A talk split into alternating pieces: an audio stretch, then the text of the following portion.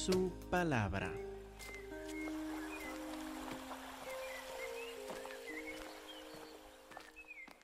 Amén. Hermanos, por favor, abren sus Biblias a Habacuc capítulo 2, donde continuamos nuestro estudio versículo por versículo de este profeta que tiene tanto para enseñarnos para los días de hoy también.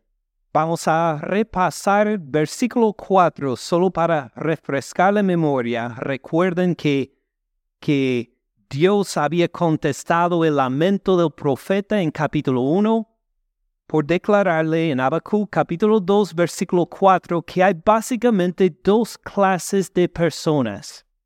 La primera clase de persona encontramos en la primera mitad del versículo 4 de Habacuc 2. He aquí que aquel cuya alma no es recta. Esta persona que no anda de acuerdo con Dios. Esta persona que piensa que es suficiente en sí mismo para dirigir su vida, aquel cuya alma no es recta se enorgullece, anda en soberbia, se pone orgulloso de sí mismo y por eso va a recibir el castigo del juicio justo de Dios. Esta es una clase de persona. Aquel cuya alma no es recta se enorgullece. En cambio hay otra clase de persona el justo, el que es aprobado por Dios, el que tiene la aprobación de Dios, el que reconoce que Dios es Dios. Yo no soy Él, soy su criatura. Fui formado para conocerlo, para obedecerle, para someterme a Él. El justo, por su fe, mirando más allá de las circunstancias, más allá de las tribulaciones, con fe en lo que Dios ha prometido, con la fe en los maravillosos atributos de Dios que se ha revelado por la Sagrada Escritura. El justo por su fe existirá mucho más. Vivirá, vivirá la vida abundante de la aprobación de Dios. El justo por su fe vivirá dos clases de personas, aquel cuya alma no es recta y el justo, el justo que por la fe vivirá. Hemos visto también que en capítulo 2 hay cinco ayes, cinco declaraciones de lamento y de menosprecio de parte de Dios para aquel cuya alma no es recta. Es decir, en capítulo 2 Dios nos da cinco expresiones de las razones por la cual esta persona cuya alma no es recta cae bajo su juicio justo. Recuerden la primera razón, el primer ay, lo vamos a ver en versículo 8. Por su avaricia, el cuya alma no es recta cae bajo el juicio de Dios. Versículo 8. Por cuanto tú has despojado a muchas naciones. ¿Qué le va a pasar por esta avaricia de despojar a otras naciones? Todos los otros pueblos te despojarán. Tú has despojado a muchos, entonces tú vas a sufrir el mismo. En justicia, bajo el justo juicio de Dios, tú que has despojado, vas a ser despojado por las otras naciones.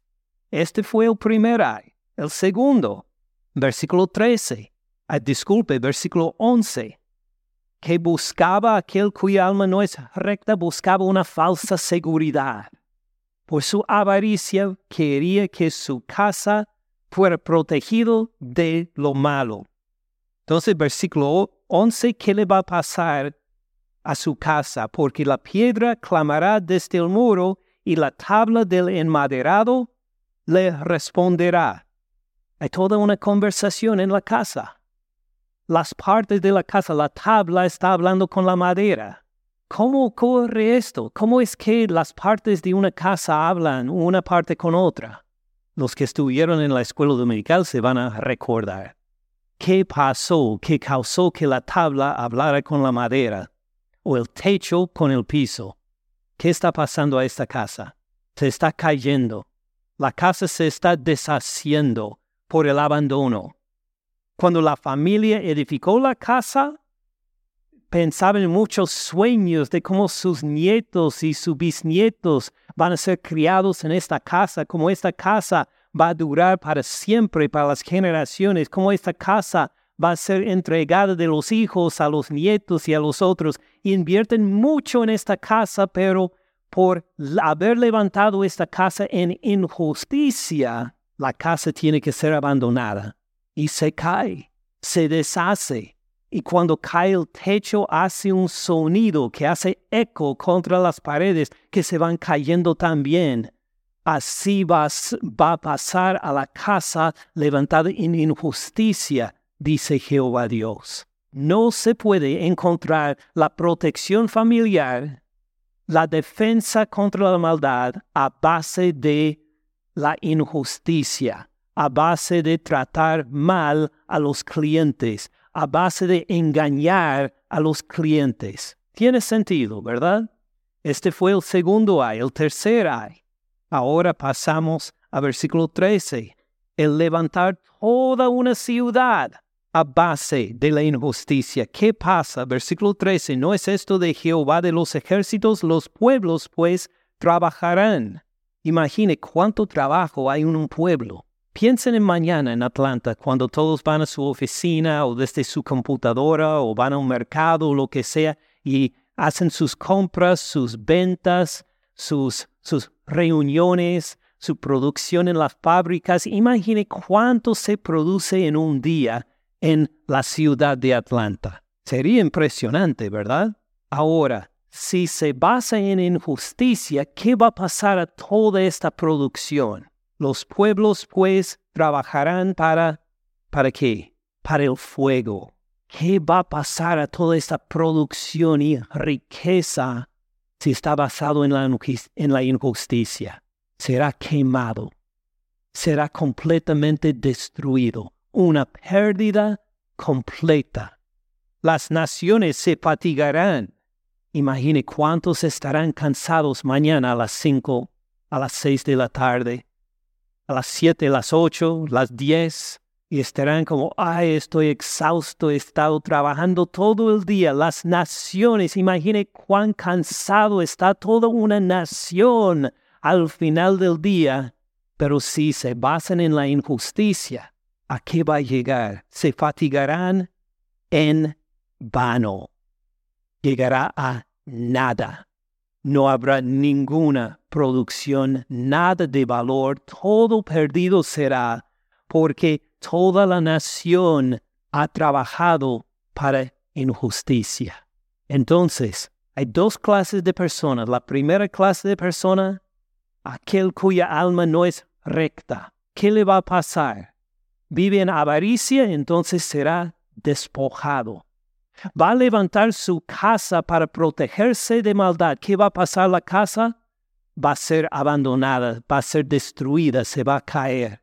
Hasta si todo el país vive en esta avaricia, queriendo por medio de los engaños, de las mentiras, de las injusticias, a poder prosperarse hasta toda la nación se fatigará en vano. Va a perder todo en el fuego. Entonces tenemos tres evidencias del juicio de Jehová sobre los injustos que ya hemos visto en los últimos domingos. Hoy queremos ver el cuarto ay, de versículos 15 hasta 17. Y queremos ver este ay, este lamento de parte de Dios, esta expresión de menosprecio, según tres perspectivas. Queremos leer estos versículos desde la perspectiva individual. ¿Qué dicen estos versículos a usted y a mí y a todos? Luego queremos verlo brevemente en la perspectiva internacional. ¿Qué dice Dios a todo un país? en estos tres versículos.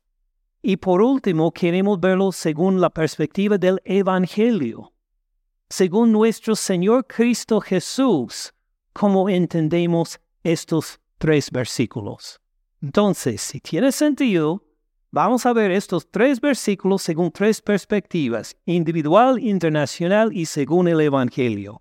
¿Tiene sentido? Vamos a empezar con la perspectiva individual. Versículo 15. Hay del que da de beber a su prójimo. No está hablando de agua, está hablando de alcohol. No tengo alcohol dentro de esto. El que da de beber a su prójimo. Y es una expresión de menosprecio hacia la persona que da de beber a su prójimo. Y tal vez algunos de nosotros, dependiendo de nuestra formación, parece raro. En la familia de mi esposa, por ejemplo, el, el invitar, eh, este, al ofrecer a un invitado que tome alcohol, fue algo automático cuando uno entraba a la casa. Según mi esposa, ella pensaba que la invitación, ¿deseas algo de tomar? Hablando de alcohol, que esta fue la forma en que todas las familias recibían sus invitados, pues porque mi suegro tomaba mucho, en exceso en realidad. No tengo ni idea cómo tiene él 92 años ahora, porque basado en todo lo que tomaba, debe haber fallecido hace mucho tiempo. Pero ha dejado de tomar, gracias a Dios, estos últimos años, pero en toda su vida, cuando llegaban invitados a la casa de mi esposa, esta era la primera pregunta de su papá. Después de saludarle, eh, pues le preparaba lo que, lo que sea. Y así parece esta invitación al principio del versículo. Uno que da de beber a su prójimo. No hay nada malo en esto, según ciertas culturas y ciertas familias. Esto es una extensión de honor a la persona, invitarles a tomar.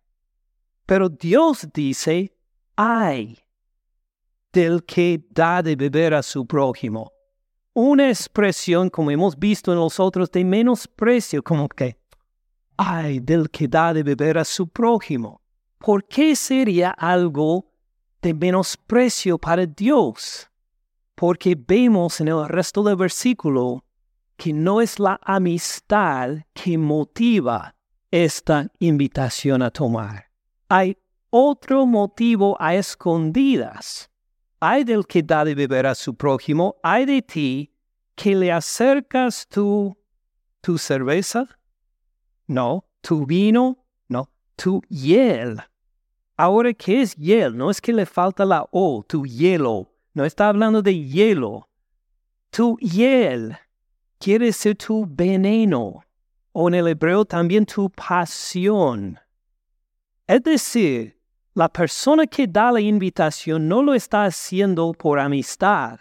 Tiene otro motivo a escondidas, un motivo envenenado, un motivo amargado, un deseo apasionado por lo cual quiere que la otra persona tome hay de ti que le acercas tu hiel, tu veneno, y le embriagas. No es simplemente darle una copa, una bebida. Con intención quiere embriagar a la otra persona. Quiere que esta persona se quede indefensa. Que le embriagas para mirar su desnudez. Ahí se revela el motivo verdadero. Quiere aprovechar de la otra persona quiere hasta abusar a la otra persona. Y por eso le ha invitado a tomar. Dice Dios, ay, qué menosprecio se siente Dios, como esa persona se va a quedar bajo el juicio justo de Dios, porque le ha invitado al otro a tomar para humillar a la otra persona, para hacerle quedar indefenso para que sus pasiones, para que el veneno que trae dentro sea puesto encima de la otra persona, para que el veneno que trae dentro, la amargura que se siente dentro, para que las pasiones perversas que se sienten dentro sean ejercitado contra la otra persona, algo por el cual jamás diría sí la otra persona, le embriaga para poder cumplir estos fines perversos en la otra persona. ay de esta persona. Ahora, algunos de ustedes conocen a personas que han pasado por esta clase de engaños. Si usted ha hablado con esta clase de persona, si usted ha, vivido esto, saben que esto es como, como estar en una pesadilla viva, en que una persona piensa que le invita a tomar un trago simplemente como una interacción social normal y toma la bebida que le ha preparado otra persona, inocentemente pensando que simplemente es una bebida, para luego embriagarse rápidamente, para de repente sentir que se me va perdiendo el control. No, no, no puedo ya protegerme, no puedo mover mis, mis manos de acuerdo con como, como quiere y se ha caído bajo la influencia, bajo la fuerza de la otra persona. Y lo que es el día siguiente a veces, inconsciente de lo que le pasó la noche anterior. Si encuentran un video siendo compartido por internet en que uno ve que, ay Dios mío, estoy, soy yo en esto mire lo que me han hecho. Si usted ha conocido a personas que han vivido en esta pesadilla, es algo sumamente feo.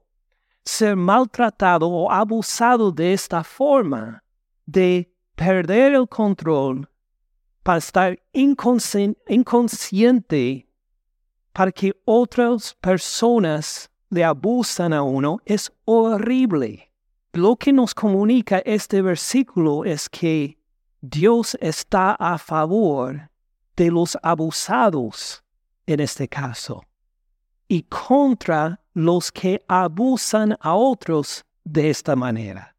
Alguien tal vez diría que, oh, esto es algo nuevo de la sociedad hoy en día en que le ponen una droga en una bebida, un refresco a uno y le ofrecen a alguien para que se quede inconsciente y luego abusan a esta persona. Ah, recuerden, esto pasó en Génesis 19 con las hijas de Lot. Lo hicieron a su papá aún. Estas acciones no son nuevas y Dios se pone directamente al lado de la persona que ha sufrido esta clase de abuso y contra al abusador. ¿Tiene sentido? Ahora, ¿cómo sabemos que Dios pues está a favor del abusado y va a actuar contra al que le abusó por esta expresión al principio del versículo 15. Ay, ay del que da de beber a su prójimo, ay de ti que le acercas tu hiel y la embriagas. Este ay expresa el juicio que viene en el futuro, el juicio que no se descarga en este momento, y tal vez pasan años, pero eventualmente llega el juicio de Dios contra el abusador. Eventualmente, este ay llega a ser una proclamación del juicio futuro y llega a ser del juicio presente, cuando este abusador sufre el juicio justo de Dios. Y pues así pasa a veces en lo terrenal, a veces después de la muerte del abusador. Pero eventualmente esta persona tiene que presentarse ante Dios para rendir cuentas por lo que ha hecho. De hecho, hace dos semanas pasó un, un arresto de alguien.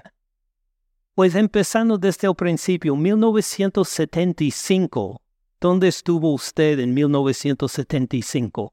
Algunos de ustedes ni, ni, ni vivieron todavía. Yo tenía en ese entonces nueve añitos de edad, imagine. Así que hablamos de la prehistoria. 1975, una mujer en Pensilvania volvió a su casa. Parece que alguien había entrado a la casa, que la violó, que la apuñaló, que la mató. Y pues unos familiares llegaron a la casa para visitarla y la encontraron muerta, apuñalada en su cocina.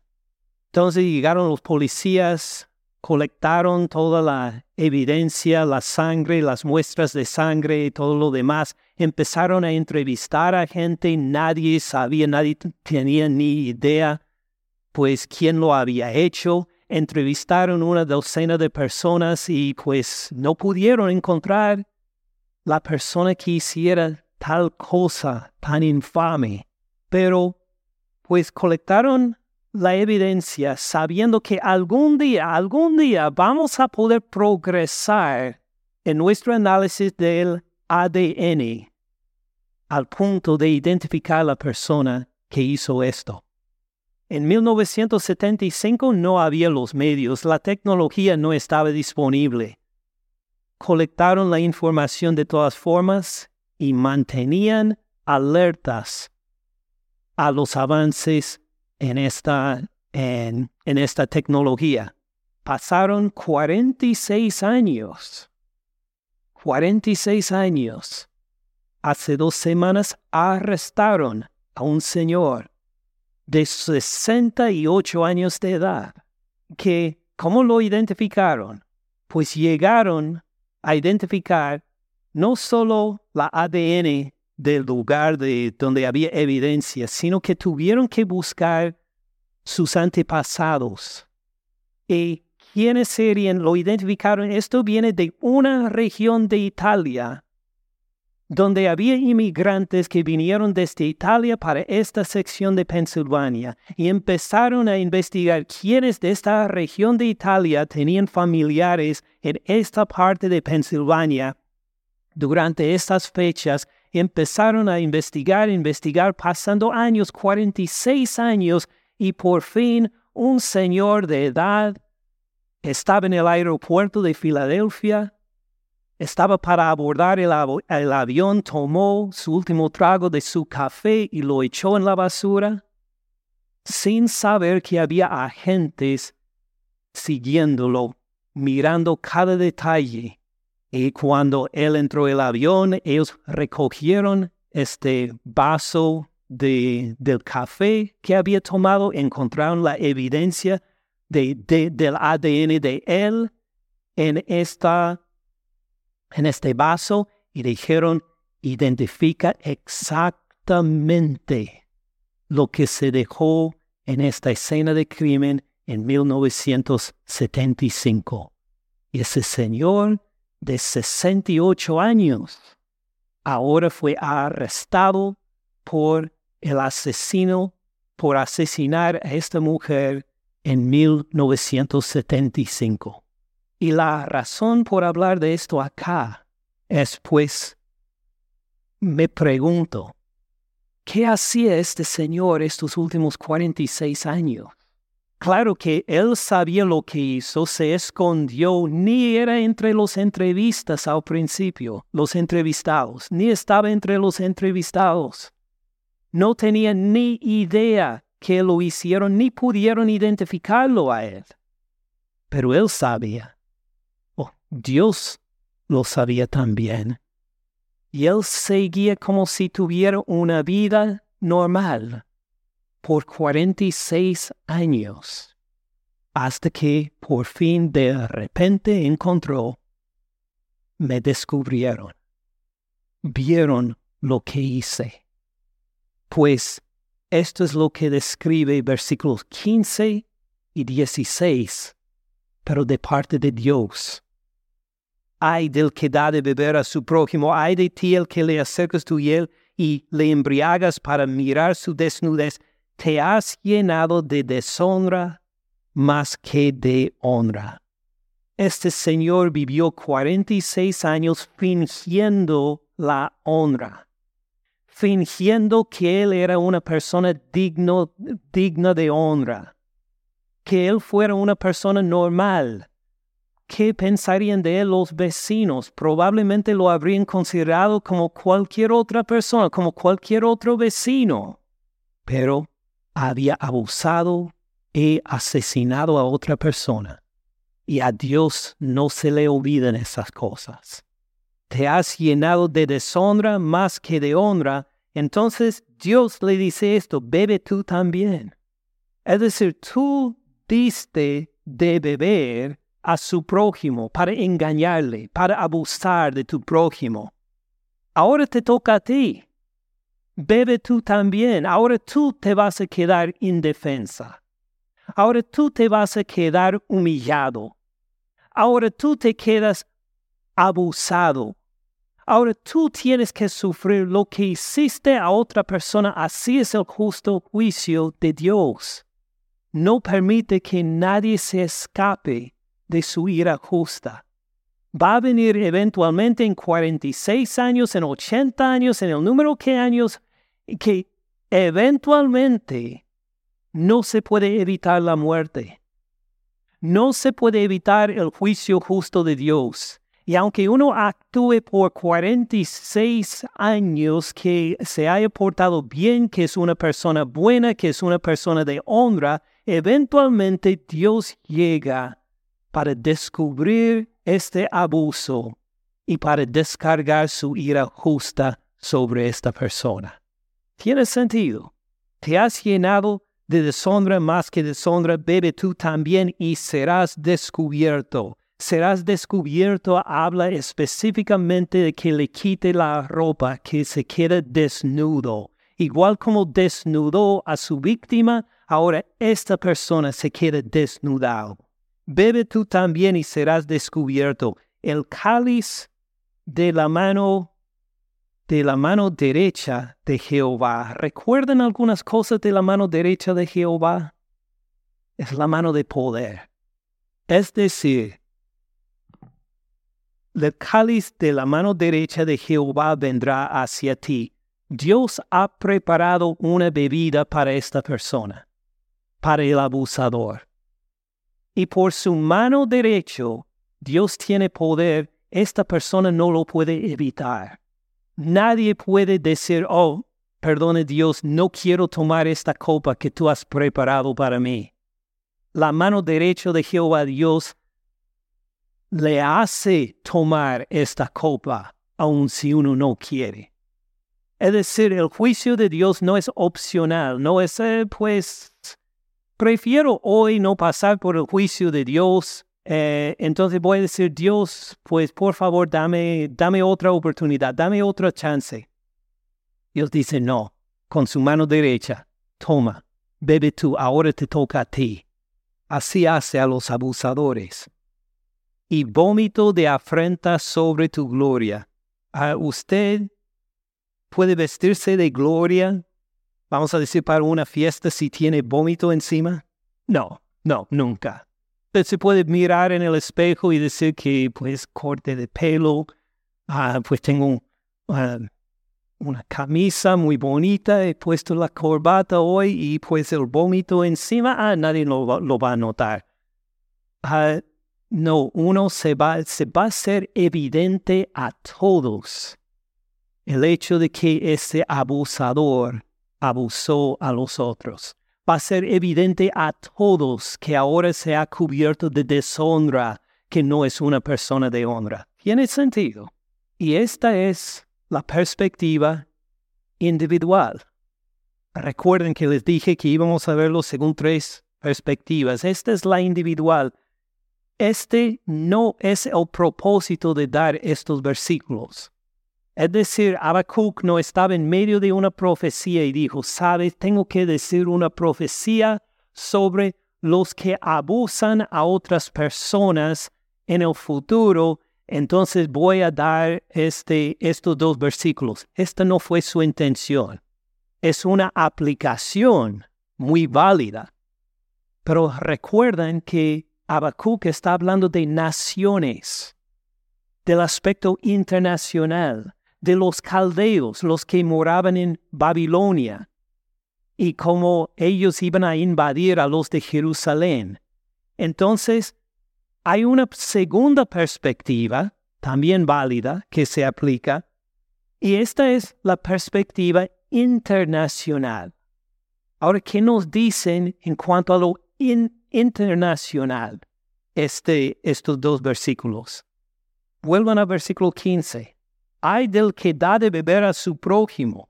Vimos que es una, se supone, invitación a la amistad, pero no es en realidad.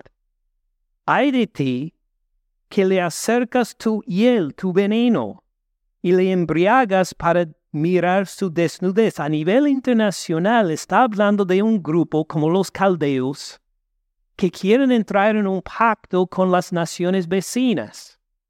Y les invitan, vamos a hacer un negocio, vamos a tener un trato juntos, vamos a tener un comercio entre nosotros. Pero, ¿qué les motiva este pacto? ¿Bendecir a la otra nación? ¿Compartir una bendición mutua?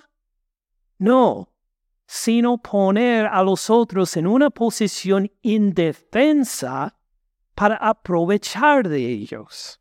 Le embriagas para mirar su desnudez, para que se queden abusados, para que se queden humillados.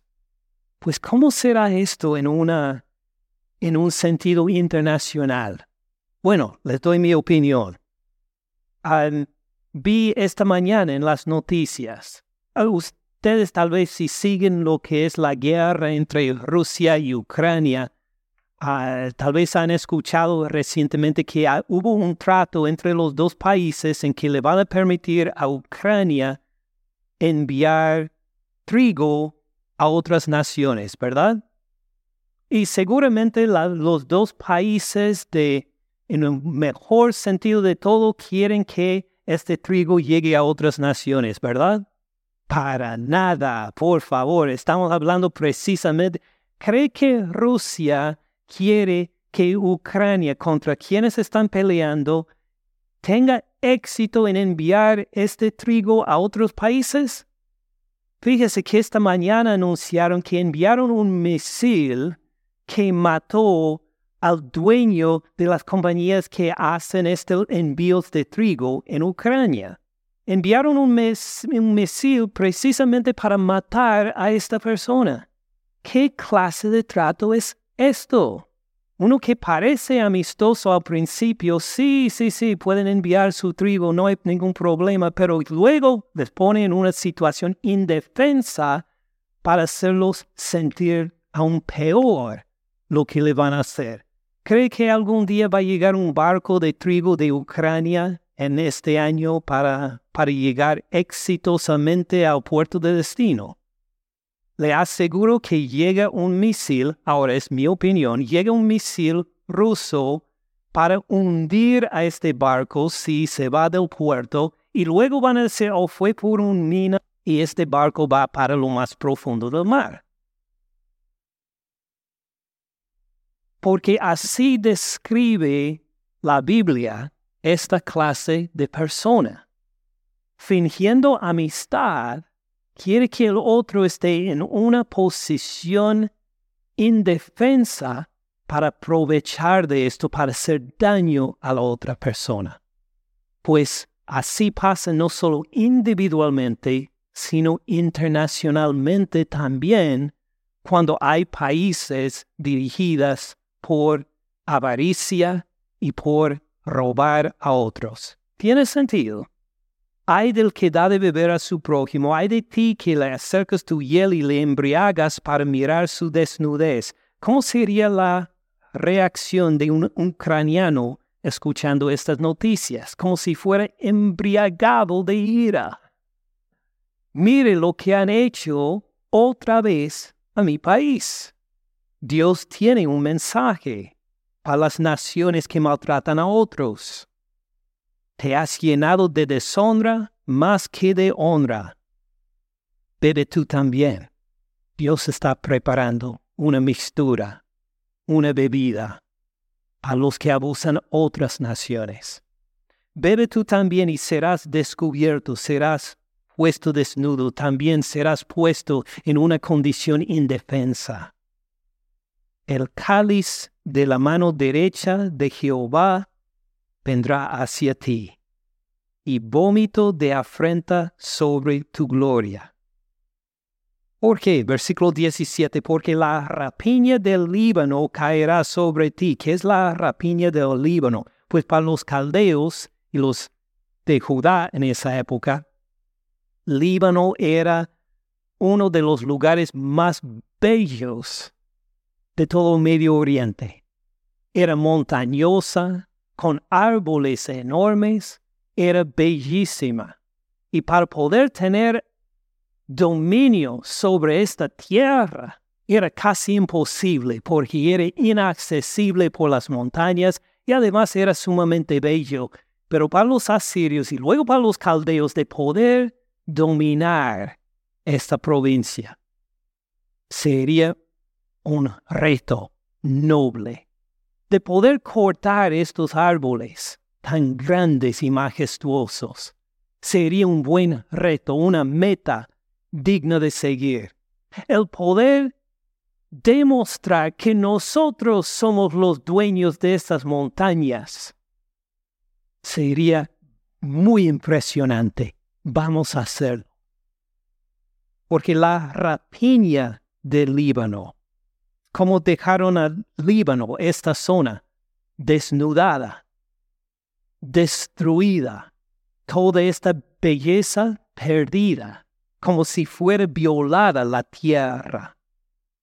La rapiña del Líbano caerá sobre ti, Babilonia. Es decir, toda esta destrucción de la tierra tendrían que pagar también. La rapiña del Líbano caerá sobre ti, la destrucción de las fieras te quebrantará. Tenían que cuidar los animales salvajes Sí, tenían que cuidar los animales salvajes también. Fíjese, a Dios le importa no solo los seres humanos, a Dios le importan también los animales, los animales salvajes. Él los cuida. Esto sabemos del libro de Job, de los Salmos, se dice repetidas veces. Dios cuida toda su creación y cuando hay una nación que por avaricia viola, abusa y desnuda la naturaleza, caen bajo el juicio justo de Dios también. Esto es lo que expresa el versículo 17. La rapiña del Líbano caerá sobre ti, la destrucción de las fieras te quebrantará. A causa de la sangre de los hombres, del robo de la tierra, de las ciudades y todos los que en ellas habitaban. En su avaricia de controlar otras naciones también destruiste la naturaleza, también destruiste los animales salvajes, todo el ecosistema del medio ambiente fue destruido y tendrás que pagar el precio justo de todo este abuso, así a nivel internacional. Entonces uno diría, mm, a ver si entiendo, pastor, Babilonia hoy es Rusia, ¿verdad? Le diría que no, no. No se encarcela Babilonia con una sola nación, sino que si esta avaricia se hace en Rusia o en Ucrania o en China o en Estados Unidos o en el país que sea, está bajo el justo juicio de Dios. Dios va a juzgar a cualquier compañía, cualquier nación, a cualquier grupo que abusa de su tierra de esta manera, que abusa a las otras naciones o las otras personas. Todos caen bajo el justo juicio de Dios sin importar la nación con que se identifica, o el sistema económico con que se identifica, o el partido político con que se identifica esta avaricia será castigado de parte de Dios quien sea que lo pone en práctica. ¿Tiene sentido? Ahora, si le interesa más este tema, recomiendo que en casa lean Apocalipsis capítulo 18. Todo Apocalipsis 18, porque ahí el apóstol Juan toma estos versículos de Habacuc y esta idea de la copa de ira justa contra Babilonia y lo desarrolla a nivel internacional aún mucho más que lo que nosotros vamos a hacer acá hoy. Todo el capítulo Apocalipsis 18 y recuerden, Babilonia no es tanto un lugar geográfico como un sistema de avaricia que quiere consumir más y más naciones, que tiene pacto con más y más naciones, que eventualmente engaña más y más naciones. Y van a encontrar, creo, en Apocalipsis 18 una lectura muy provechosa, pero no tenemos tiempo para mirarlo hoy, porque les prometí tres perspectivas de estos tres versículos. Recuerden la perspectiva individual, como esta, estos tres versículos hablan a los abusadores individualmente. También hablamos de este también como vamos a ver cómo da consuelo al abusado también. Vimos también la perspectiva internacional de que acabamos de hablar y les prometí una perspectiva más. ¿Cuál fue la, la tercera? Del Evangelio de Cristo Jesús. Pues ¿dónde encontramos a Cristo Jesús en estos versículos? Parece que no, no aparece en ningún versículo, ay del que da de beber a su prójimo, ay de ti que le acercas tu hiel y le embriagas para mirar su desnudez. Te has llenado de deshonra más que de honra, bebe tú también y serás descubierto, desnudado públicamente. El cáliz de la mano derecha de Jehová vendrá hasta ti, el vómito de afrenta sobre tu gloria porque la rapiña del Líbano caerá sobre ti, la destrucción de las fieras te quebrantará. A causa de la sangre de los hombres y del robo de la tierra, de las ciudades y de todos los que en ellas habitaban, no encuentro nada ahí que habla del Señor Cristo Jesús. Pausen un momento y consideren.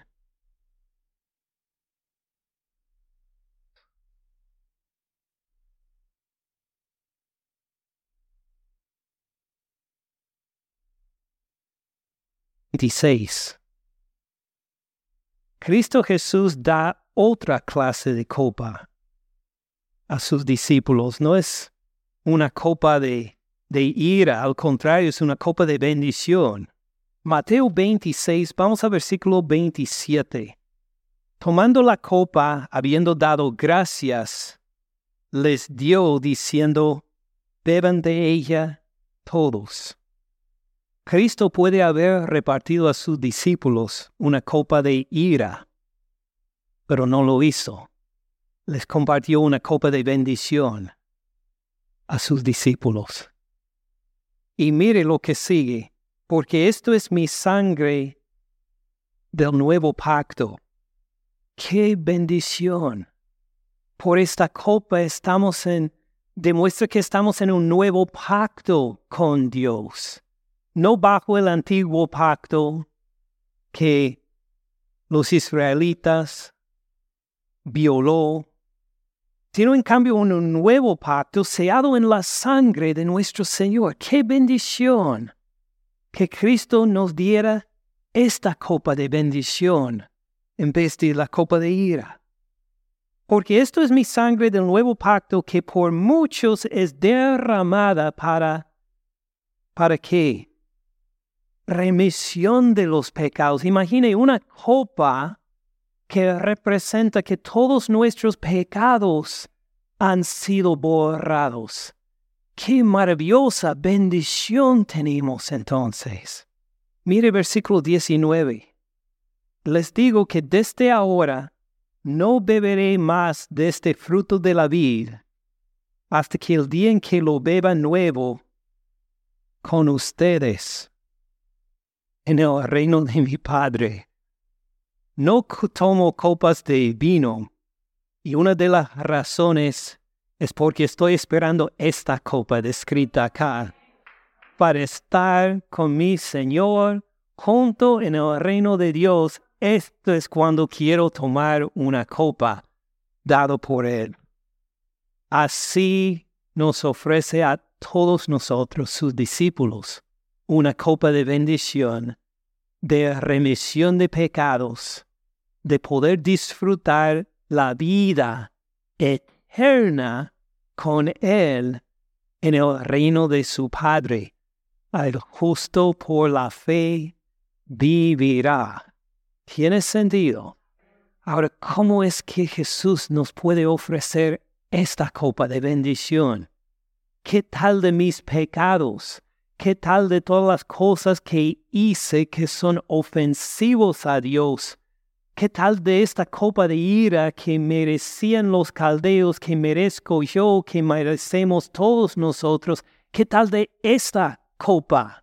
Mire este mismo capítulo, Mateo 26, un poco más adelante, versículo 39.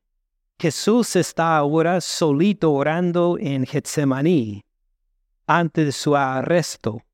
Y siguiendo un poco adelante, se postró sobre su rostro orando y diciendo, Padre mío, si es posible, pase de mí esta copa. ¿A qué copa refiere? Hace algunos versículos vimos una copa de bendición. Jesús quiere que eh, está refiriendo a esta copa de bendición. No, sino la copa de ira, la copa del juicio justo de Dios por nuestros pecados. La copa que nosotros debemos haber tomado por causa de nuestros pecados. Jesús está hablando ahora con el Padre acerca de esa copa. Padre mío, si es posible, pase de mí esta copa, pero no sea como yo quiero, sino como tú. Vino luego a sus discípulos y los halló durmiendo y dijo a Pedro, así que no han podido velar conmigo una hora.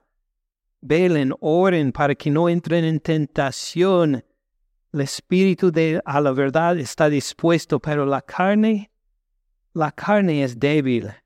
Imagine, la carne ni quiere orar, sin hablar de tomar la copa de la ira justa de Dios la carne no, seguramente no quiere tomar esto, pero Jesús lo hace de todas formas. Otra vez fue, oró por segunda vez diciendo, Padre mío, si no puede pasar de mí esta copa sin que yo la beba, hágase tu voluntad. Y Cristo tomó la copa de la ira justa de Dios en lugar de usted, en lugar de mí, por nosotros.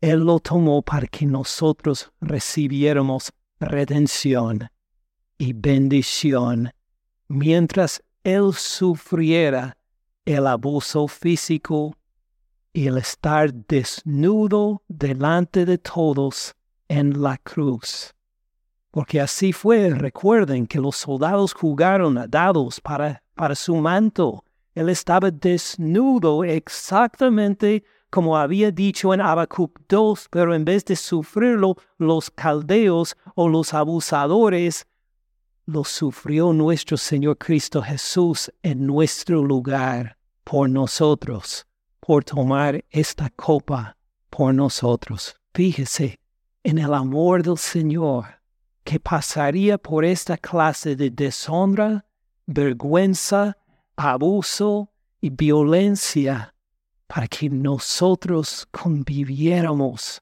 con Él eternamente. Es verdad, nuestro Señor Cristo Jesús es incomparable en amor. Hasta tomó la copa de la ira justa de Dios en lugar de nosotros. Oh hermano, si tú no tienes fe en el Señor Cristo Jesús, por favor, pon tu seguridad en Él ahora mismo. Usted no va a encontrar ninguna, ningún amor que se compare con esto. Que alguien tome en su lugar la copa de la ira justa de Dios. Pero hoy es el día, si nunca ha entregado esta seguridad al Señor Cristo Jesús, hoy es el día de decir, sí, Señor, merezco la ira justa de Dios por mis pecados. No hay salida, pero confío que tú tomaste esta copa en mi lugar. Es solo por ti que soy perdonado y redimido y aceptado por ti, que hoy sea el día de tu redención.